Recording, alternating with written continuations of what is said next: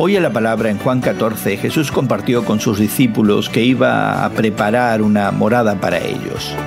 Les explicó que mientras estuviera ausente haría los arreglos necesarios para que ellos tuvieran donde llegar.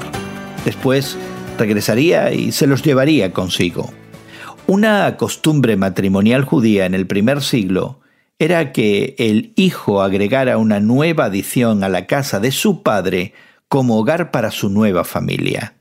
Jesús parece estar preparando algo similar.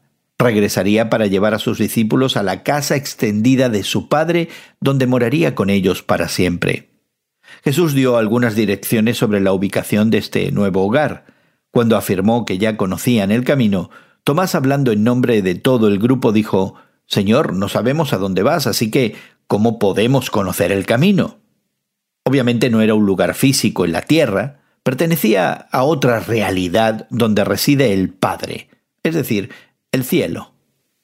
Jesús respondió a Tomás diciendo, Yo soy el camino, la verdad y la vida. Nadie llega al Padre sino por mí.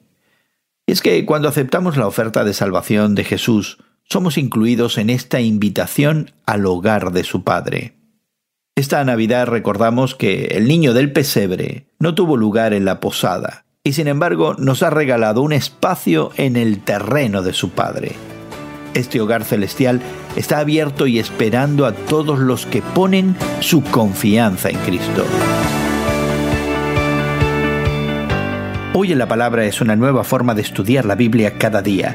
Encuentra Hoy en la Palabra en tu plataforma de podcast favorita. Más información en hoyenlapalabra.org.